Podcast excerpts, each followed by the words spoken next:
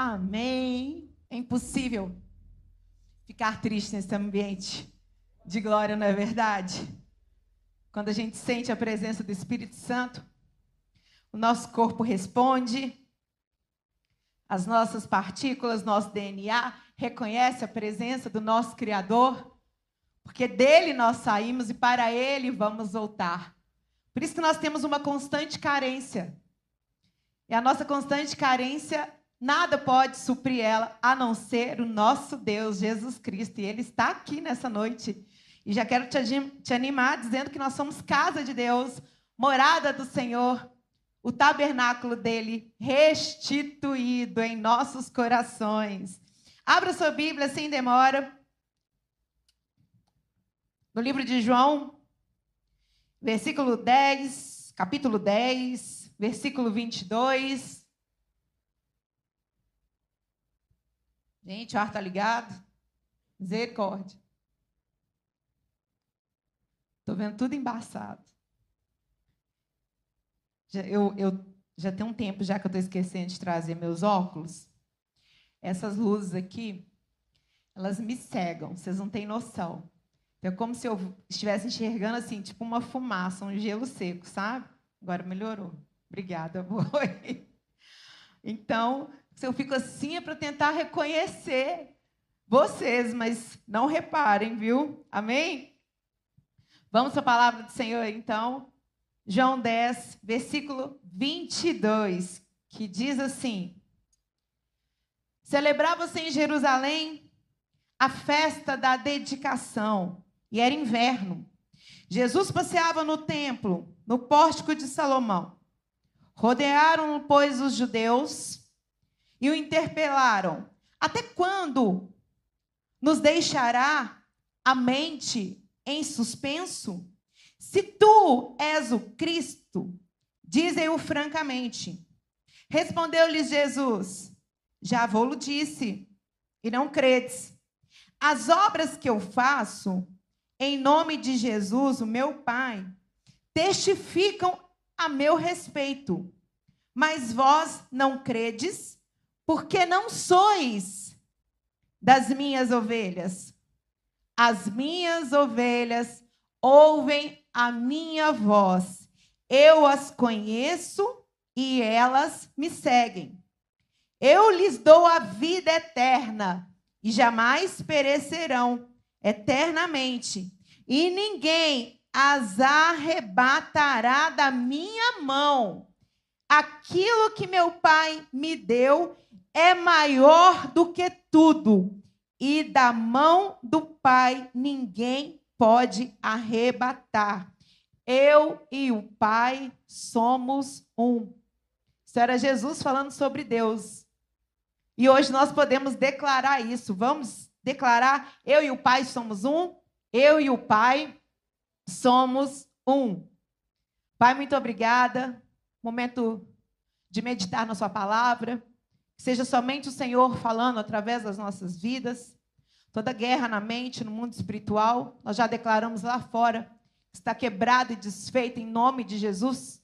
E profetizamos, ó oh Pai, a tua alegria, o teu mover profético, ó Deus, tua cura, a tua força, e a tua renovação nas nossas vidas, em nome de Jesus.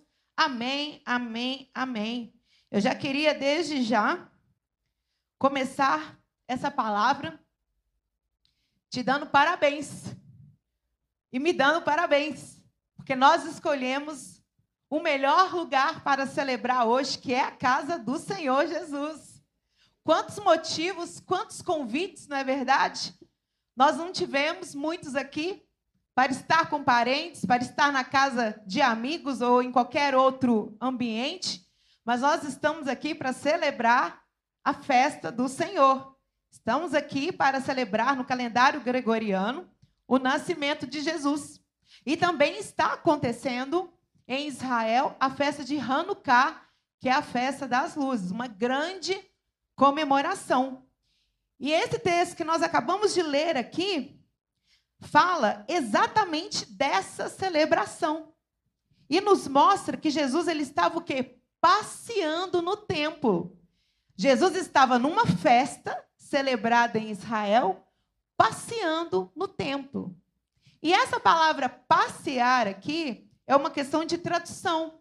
Mas não quer dizer que ele estava ali aleatoriamente, que ele estava ali sem um propósito, sem um objetivo. Ele estava ali porque ele estava declarando uma tomada de posição. Ele estava ali declarando que tudo o que tinha acontecido no Velho Testamento seria quebrado, desfeito e anulado com o sacrifício dele na cruz. Por isso que quando ele foi interrogado, ele disse: "Eu e o Pai somos um". Olha que promessa, olha que coisa linda, maravilhosa que ele já estava dizendo e que se tornaria uma grande verdade e uma realidade hoje para mim e para você. Eu e o Pai somos um. Você pode aplaudir ao Senhor por isso? Porque, mediante a promessa que se cumpriu na cruz, com morte e ressurreição do Senhor, o véu se rasgou. E hoje eu e você somos um com Deus Pai, com Deus Filho, com Deus Espírito Santo. Então nós estamos em tempo de festa. Tempos de guerra, mas tempo de festa. Porque nós pegamos a espada com uma mão, que é a palavra do Senhor, e a enxada com a outra. É igual Neemias quando ele estava reconstruindo o templo. Então o templo foi reconstruído. E Jesus estava andando sobre ele. E como eu disse, durante muitos anos, houve uma profanação muito grande. A gente vê os profetas de Baal profanando o templo. A gente viu eles de joelhos, de costas para, para o templo, adorando o sol, adorando a lua, que representavam Nirod e Samires, os fundadores da Torre de Babel. Depois você pode se aprofundar nessa história, porque esse Nimrod, ele construiu a Torre de Babel como uma tentativa de afrontar Deus, e ele e sua esposa Samires se declararam deuses. Então, isso na mitologia né, babilônica, eles se tornaram o deus sol e a, deus, a deusa lua. E o povo de Israel estava adorando esses deuses, profanando o templo sacerdotes. Por isso que Elias se levantou contra os profetas. Por isso que Elias se levantou contra essa apostasia. Nós vemos também no livro de Daniel, quando o neto de Nabucodonosor, ele pega os utensílios do templo e ele começa a profanar esses utensílios, colocando bebidas e celebrando deuses pagãos. Uma mão aparece e começa a escrever na parede, mene, mene, tekel, tekel, pesado fostes na balança e achado em falta. E Deus revelou a Daniel que naquela noite mesmo o rei iria morrer por ter profanado os utensílios do Senhor Jesus. Os utensílios, aliás, do tabernáculo sagrado. Então, nós vemos também é, várias histórias de outros imperadores, de outras pessoas que profanaram o rei.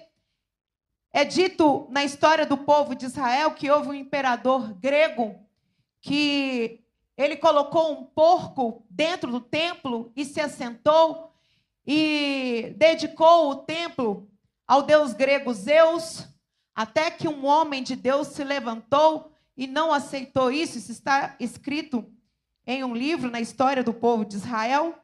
E Deus, nesse momento, ele estava, Jesus, nesse momento, ele estava andando. E ele estava ali sendo interrogado.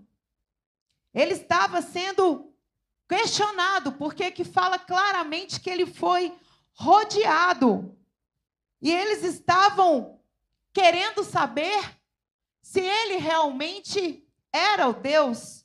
Por que, que ele então não fazia os milagres? Por que, que ele não demonstrava o seu poder, o seu poder bélico, o seu poder da maneira como muitas vezes nós queremos que aconteça, não é verdade? Mas não é assim que Jesus faz.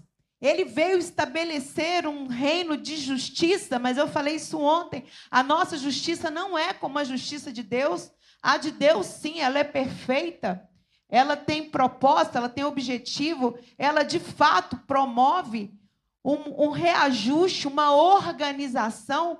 Ela, de fato, corrige, mas ela também levanta, exalta. Ela ensina, mas ela também organiza, ela também justifica. E por isso Jesus disse para eles: se vocês não creem em mim, é porque vocês não são meus seguidores, é porque vocês não são as minhas ovelhas. Se vocês estão com dúvida, mesmo vendo os milagres, os sinais, é porque falta fé. Se falta fé, falta obediência. E eu queria já começar a dizer para vocês que nós temos o bom pastor que é Jesus Cristo. E o pastor, ele guia as suas ovelhas. E ele já tinha dito isso no capítulo 10, que eu vou ler para vocês aqui. João 10. Hoje nós vamos ler bastante a palavra de Deus, amém? Hoje eu estou com muita vontade de pregar, todos os dias eu estou. Mas hoje eu fiquei o dia inteiro meditando nisso. Então, olha só o que, que Jesus disse: As minhas ovelhas ouvem a minha voz, eu as conheço e elas me seguem. Jesus te conhece.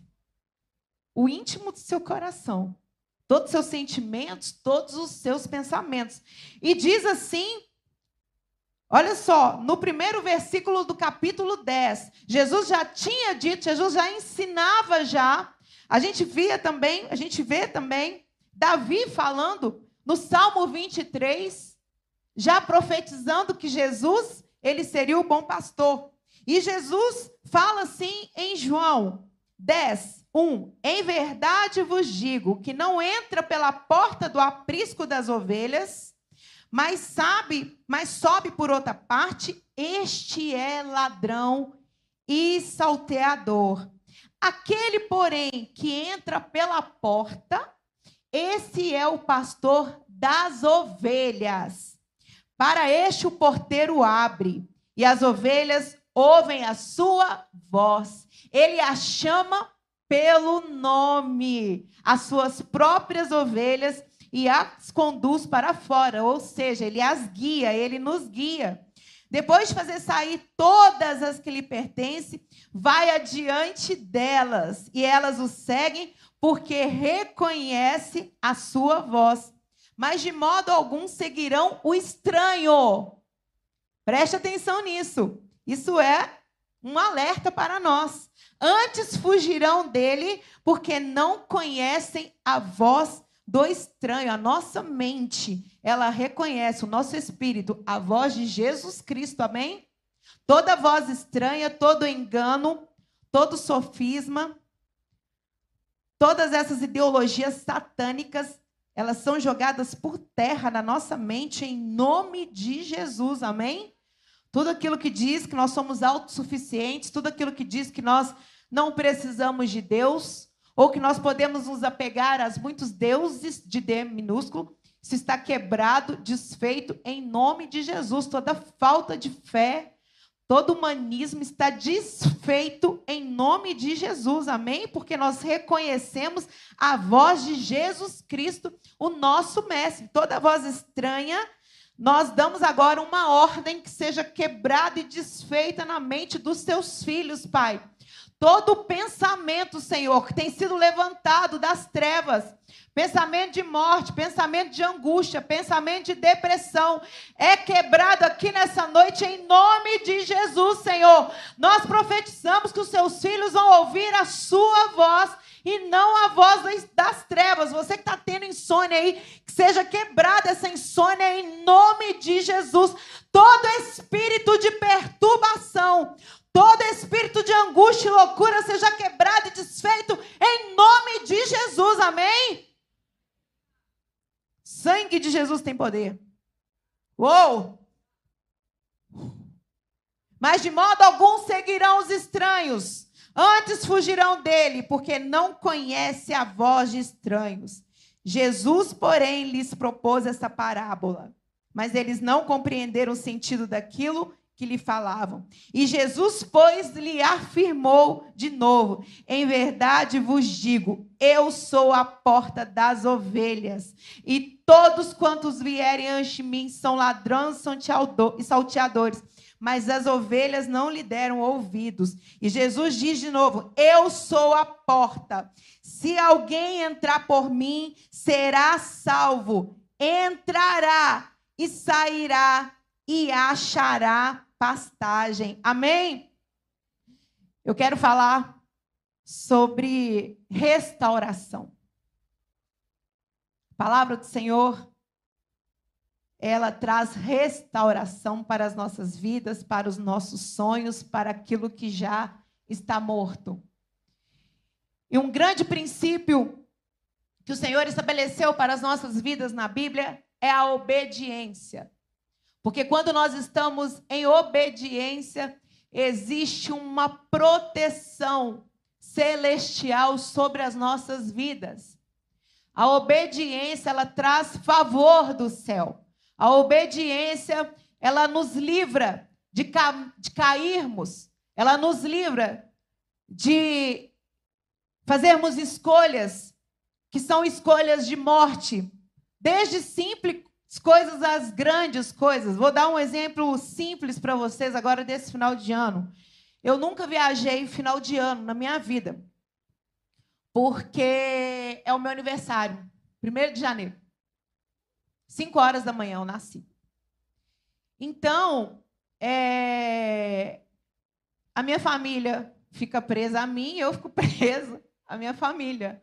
Porque a gente tem o costume de sair para comer todo aniversário. Todo aniversário lá em casa, a família toda sai.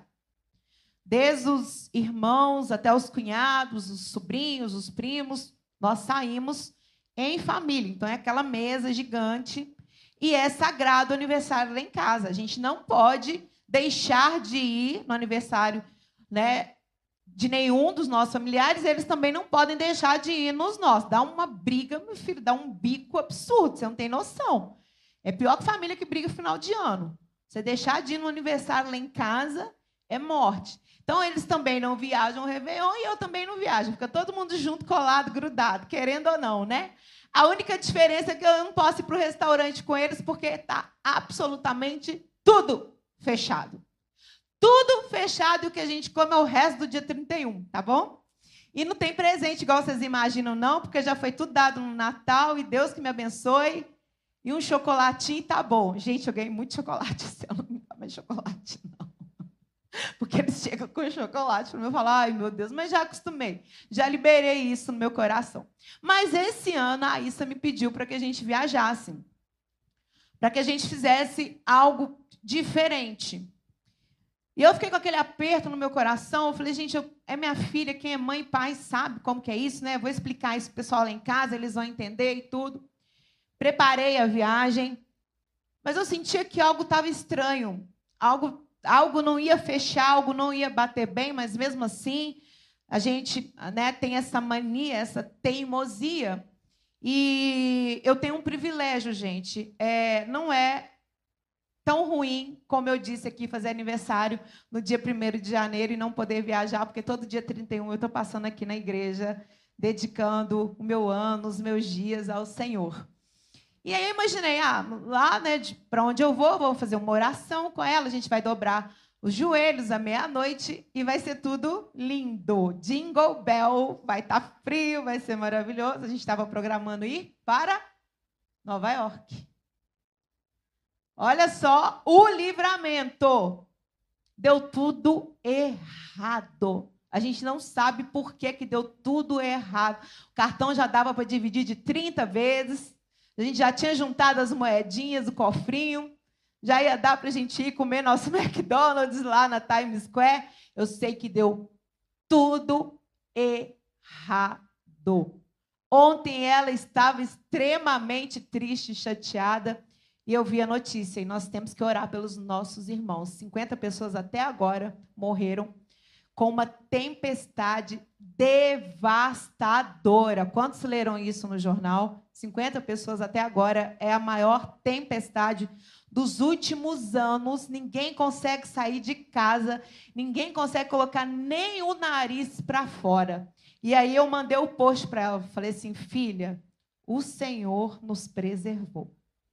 O Senhor nos preservou. É na simples coisa, é um simples testemunho para vocês aqui, mas para mostrar que o Senhor, ele nos guarda. O Senhor guarda aquele que é obediente. Não era para eu ter ido, era para eu ter ficado aqui, como eu vou ficar quietinha, fazendo o culto quietinha na virada do ano, porque Deus tem um propósito, Deus tem um objetivo.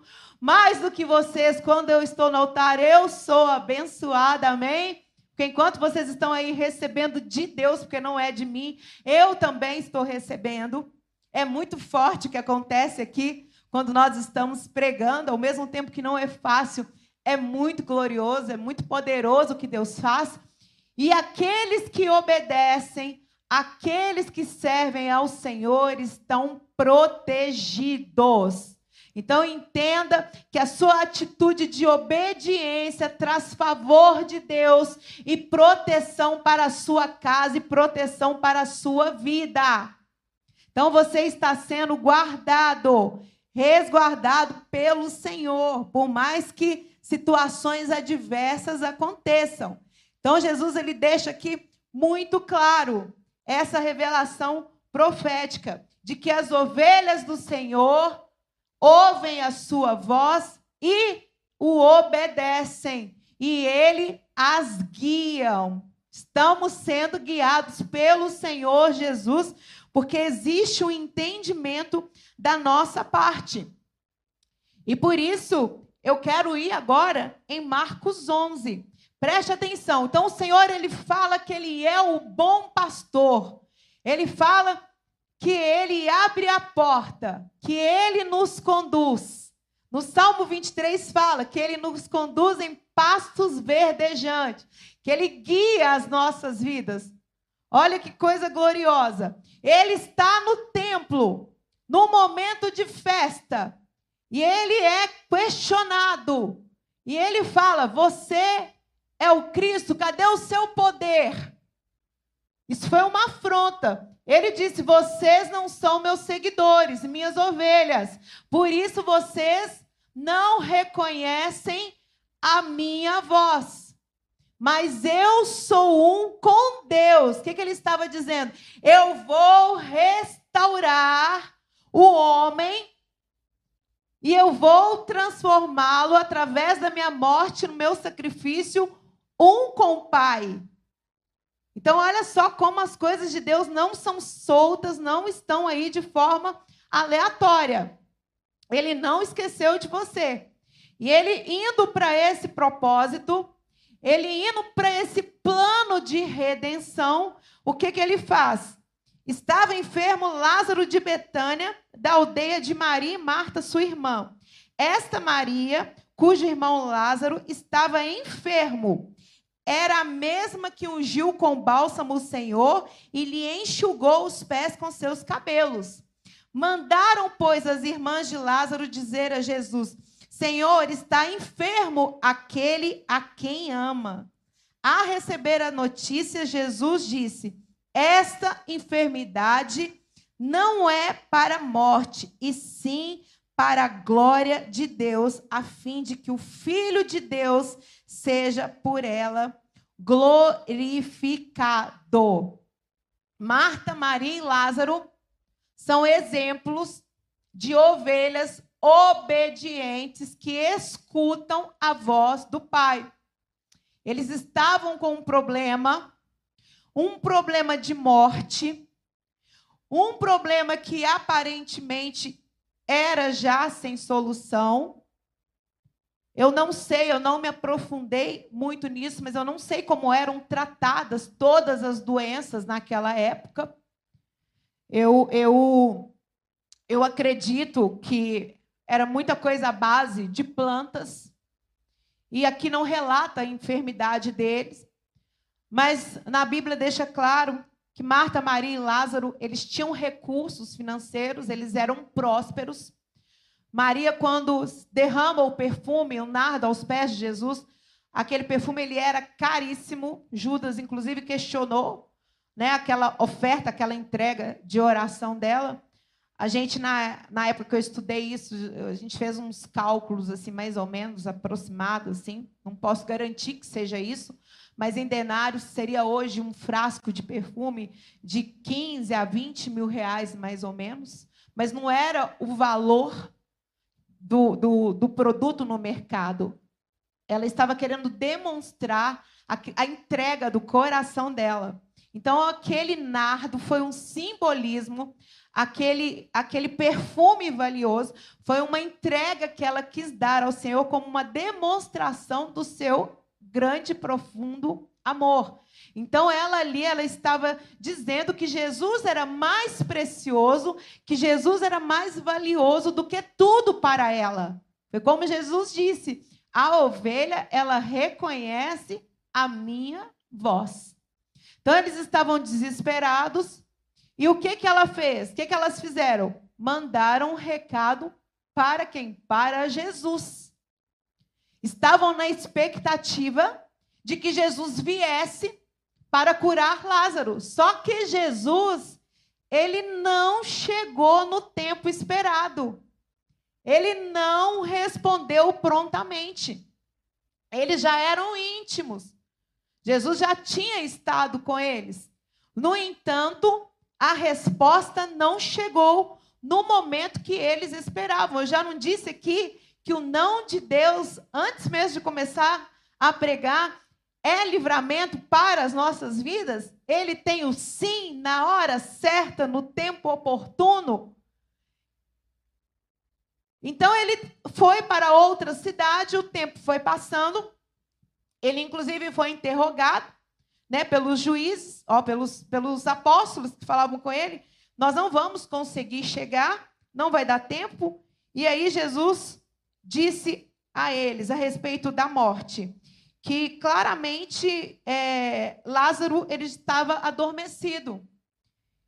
E eles falaram: bom, se ele dorme, então ele está salvo. Mas Jesus disse: não, não. Jesus disse claramente: Lázaro morreu. E por vossa causa me alegro de que lá não estivesse, para que possais crer. Olha só, para que possais crer. Olha o que que Jesus faz por suas ovelhas. Ele estava no templo sendo questionado se ele realmente tinha poder, se realmente ele era o Cristo.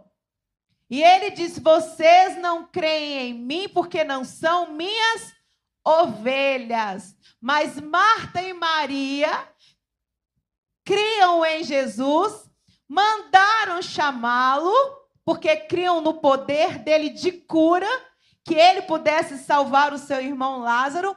E o que que Jesus diz para os apóstolos? Eu vou até ele, agora que ele já morreu, para que vocês creiam.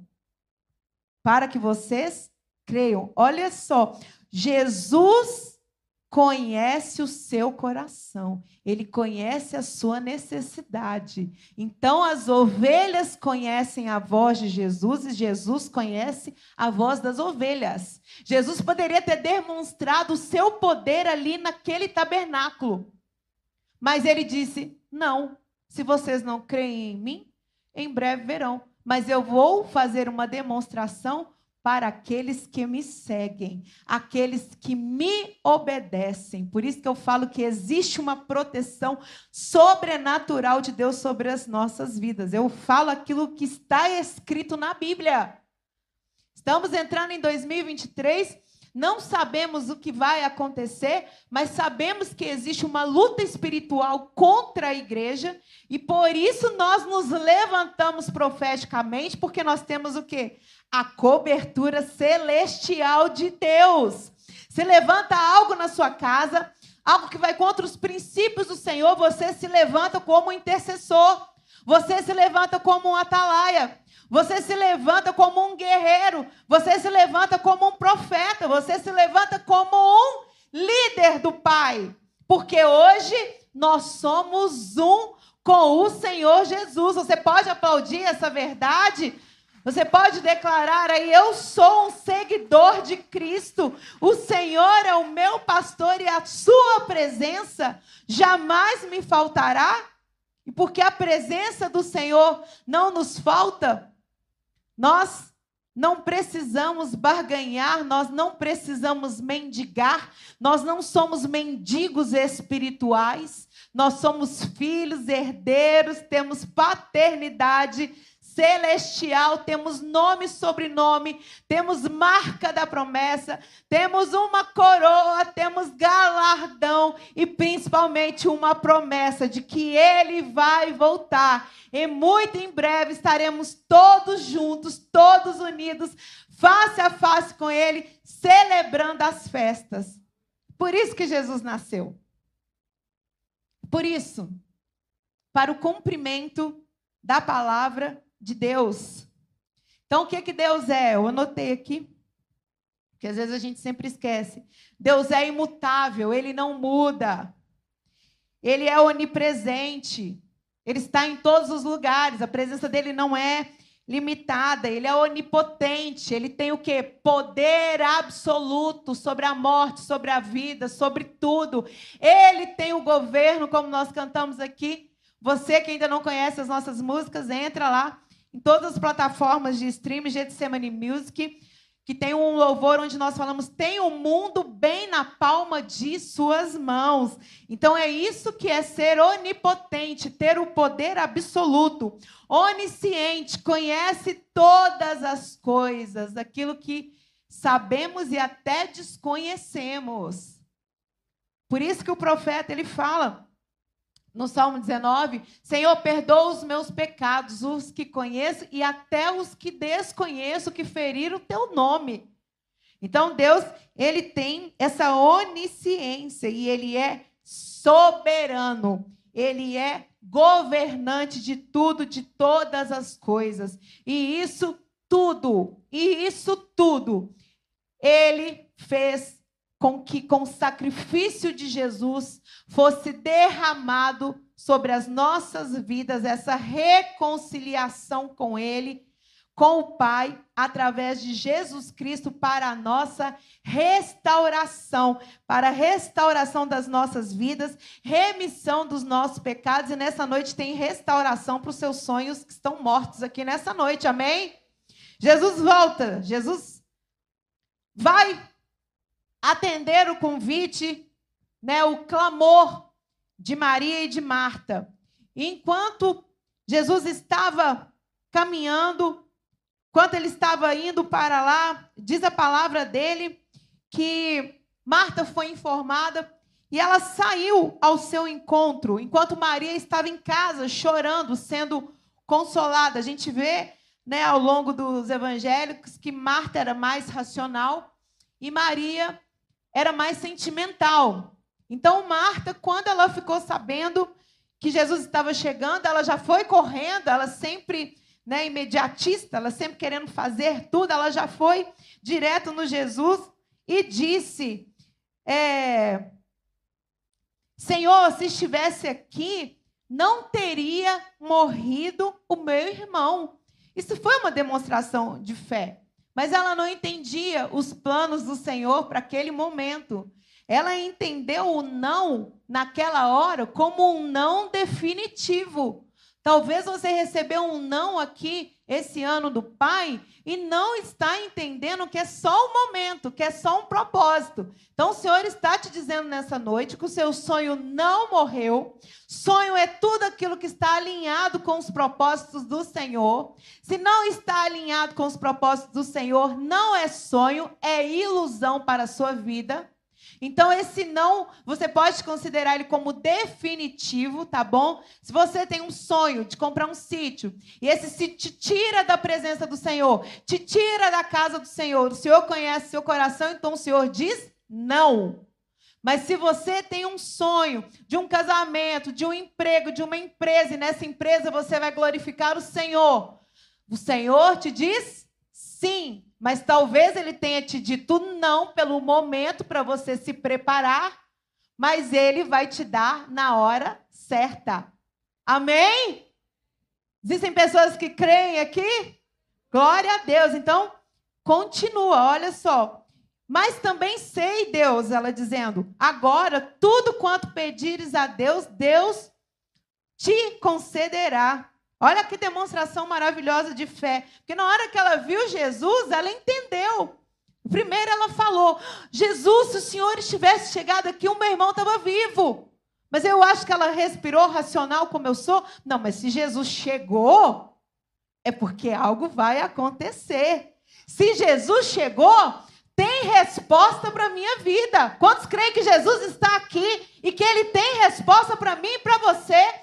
Não importa quanto tempo esse sonho está morto, não importa quantos dias estamos de 2023, mas Deus é um Deus que ressuscita sonhos. E Ele vai ressuscitar os sonhos dele para a sua vida nessa noite, em nome de Jesus, amém?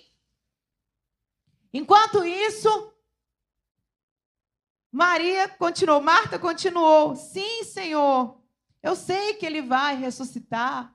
Eu sei, eu sei. Eu sei, eu creio nisso. Mas vai ser no último dia. Olha só, a, né, a pessoa fala, a pessoa libera uma palavra, mas depois a pessoa nem ela acredita, né? Não. Aí o que, que Jesus disse? Eu sou a ressurreição e a vida. Quem crer em mim, ainda que morra, viverá. E todo que vive e crê em mim não morrerá eternamente. Tendo dito isso, Marta se retirou e foi chamar Maria. Maria estava chorando, desesperada, sendo consolada. Muitos judeus estavam lá com ela. Isso mostra que era uma família muito amada, uma família é, respeitada, uma família que eu posso dizer bondosa. Porque várias vezes é citado aqui que eles é, abriam as, suas, as portas das suas casas para que Jesus entrasse ali e comesse. A gente vê esse relato. Então, Maria, ela foi avisada por Marta que Jesus estava ali. E quando ela chegou até Jesus, na Bíblia diz que ao vê-lo andando, ela se lançou aos pés dele mais uma vez. Maria, é aquela aquela pessoa que tem aquela fé extravagante, que chora, que se joga, que adora, que demonstra o seu amor. Isso é maravilhoso. Eu falo que pessoas mais sérias como eu assim, tem que deixar a Marta de lado e ser mais Maria, não é verdade? Porque às vezes a gente fica tão racional com algumas coisas, né? A gente vai amadurecendo e se a gente não se deixar quebrantar e ser como Maria, a gente perde muita coisa. Então eu falo sobre isso também. Então, olha só, ela se lançou aos pés do Senhor e disse: Se estivesses aqui, meu irmão não teria morrido.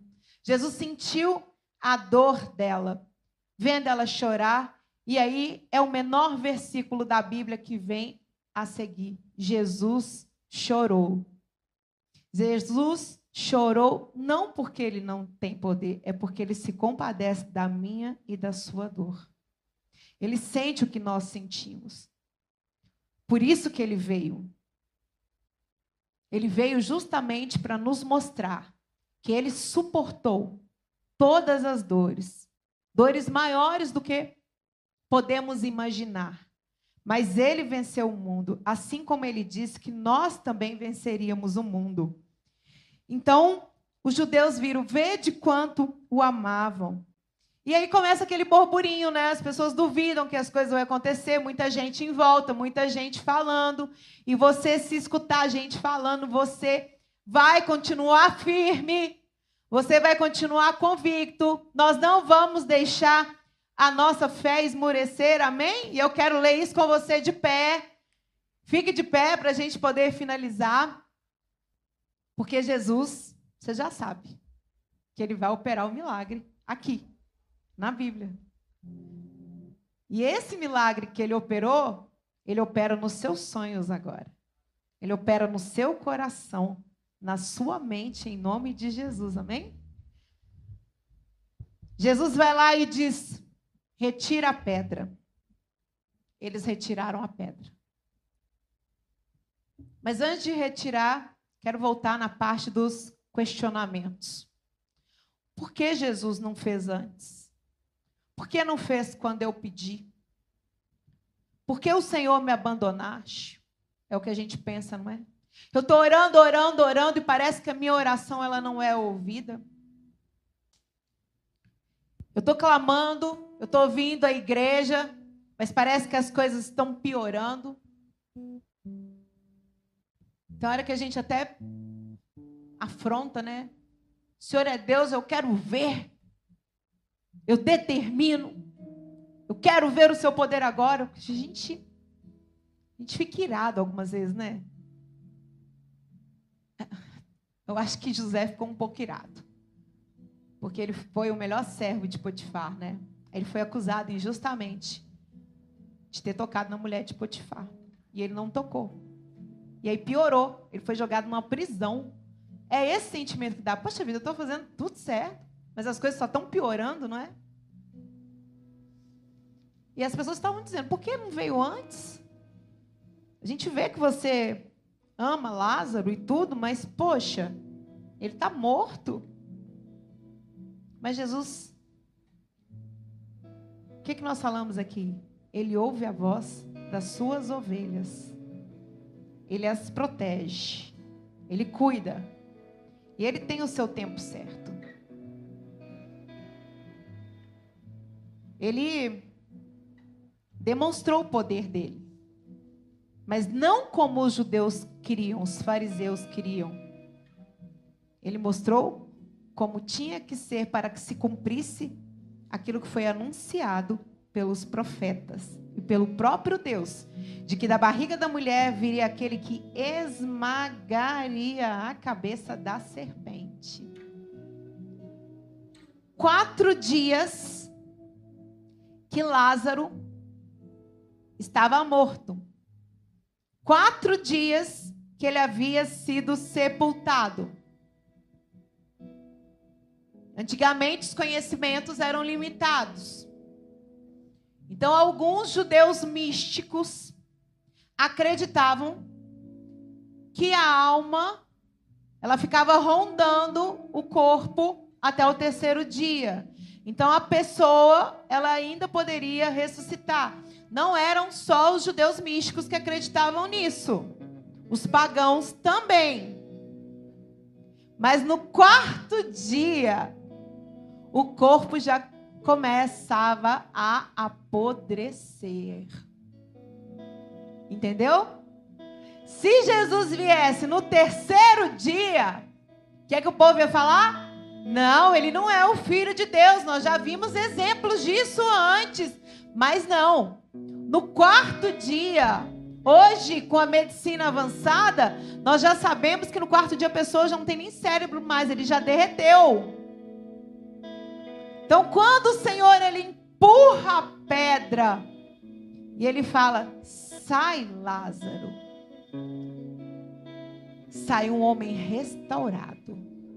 Sai um homem vivificado. Ali foi manifesto o poder da glória de Deus. Agora você deve estar se perguntando, que eu também me perguntei isso. Mas por que, que Jesus ressuscitou no terceiro dia? Por que, que Lázaro ele esperou quatro dias? E por que, que ele, em três dias, ele ressuscitou? Eles não poderiam falar que era algo místico? Poderiam falar. Mas não tinham argumentos para falar, porque na palavra, na promessa, tinha dito já que o Salvador não teria o seu corpo em estado de decomposição o corpo de Jesus não seria tomado por vermes e não entraria em estado de decomposição. E quando Jesus ressuscitou ao terceiro dia, ele tem um encontro com Maria e tem um encontro com os apóstolos, onde eles se reúnem e depois Jesus, ele é levado aos céus e ele declara: anunciem Anuncie as boas novas, porque eu voltarei. É por isso que nós celebramos a ceia do Senhor como memorial de morte e ressurreição e anunciamos que ele vai voltar. Amém? Mas ele tira, ele fala: "Olha, arranca essa pedra. Sai-te, Lázaro. Sai morte. Sai decomposição. Sai falta de vida. Sai escuridão. Sai caos. Vem para a luz. Na Bíblia diz que a luz é Jesus. Que aqueles que andam na luz não caem. Aqueles que andam na luz têm direcionamento. Mas aqueles que estão na escuridão esses caem, esses estão no caos. Jesus diz que ele é o bom pastor. Se você não tiver prestado atenção em nada do que eu disse aqui, grava isso. Ele conhece a voz das suas ovelhas e as suas ovelhas conhecem a sua voz. Ele conhece os seus sonhos, ele conhece os seus sentimentos e ele sabe o tempo certo para ressuscitar todos eles. Uou! Quantos sentem a promessa do Senhor aqui? É a promessa mesmo, não é a presença não, a promessa dele pairando, porque tudo que vem de Deus é vivo. Tudo que vem de Deus se manifesta. Por isso, celebre as festas do Senhor. Empreenda os projetos de Deus. Não deixe a tristeza entrar no seu coração. Não deixe de celebrar as datas bíblicas. São memoriais para o nosso coração. Não deixe nada te esfriar. Você pensa, não vou à igreja hoje, ah, é ceia, não tem problema não. Tem problema sim, porque aqui o Senhor nos aquece, Senhor nos renova. Quando estamos juntos, o Espírito profético fala à igreja. Quantos testemunhos nós temos para contar? Eu quero contar o seu. Não deixe de escrever os seus testemunhos antes da gente subir aqui. Não é só no culto da vitória, não. Eu quero contar semana que vem o seu testemunho aqui, amém? No dia 31, na virada, eu vou estar aqui no culto. A gente vai estar fazendo o culto juventude. E no domingo, dia 1 de janeiro, vou estar aqui pregando. E eu quero contar o seu testemunho. E o seu testemunho não é só algo físico, é algo espiritual, é algo emocional, é algo na mente. Deus me mostrava que tinha alguém aqui muito aflito, alguém que não estava conseguindo dormir, extremamente atacado na mente. Antes de eu entrar aqui, eu falei com os meus intercessores. Eu vou ficar aqui fora para orar porque foi guerra. Foi guerra o dia inteiro. E eu sentindo aquela aflição e orando, e meu pai me manda mensagem e falou: Dani, é guerra. E eu entrei ali, é guerra. Mas eu entrei aqui como uma guerreira do Senhor, não como uma covarde. Porque eu escuto a voz do meu pastor. Eu escuto a voz do meu mestre. Existe alguém aqui nessa noite que está reconhecendo a voz do Mestre te chamando através dessa palavra? Faça um sinal com a sua mão. Existe alguém aqui nessa noite? Existe alguém que deseja se reconciliar com o Senhor, ter uma vida ali? Aplauda a Deus. Senhor te abençoe. Existe mais alguém? É noite de recomeço, é noite de ressurreição. Existe alguém que deseja voltar? que estava desviado por caminhos errantes, faça um sinal com a sua mão, nós queremos orar com você. São dois convites para você que deseja aceitar a Jesus, para você que deseja se reconciliar nos caminhos dele, com você que tem um sonho, que achava, vou falar tudo no passado, que acreditava que esse sonho estava enterrado e que nessa noite vai vir aqui agradecer a Deus. Porque ele disse não. Mas é um não temporário. É um não para que a vontade perfeita dele aconteça na sua vida, não do nosso jeitinho, mas do jeito dele, conforme a soberania, a onipotência, a onisciência, o governo de Deus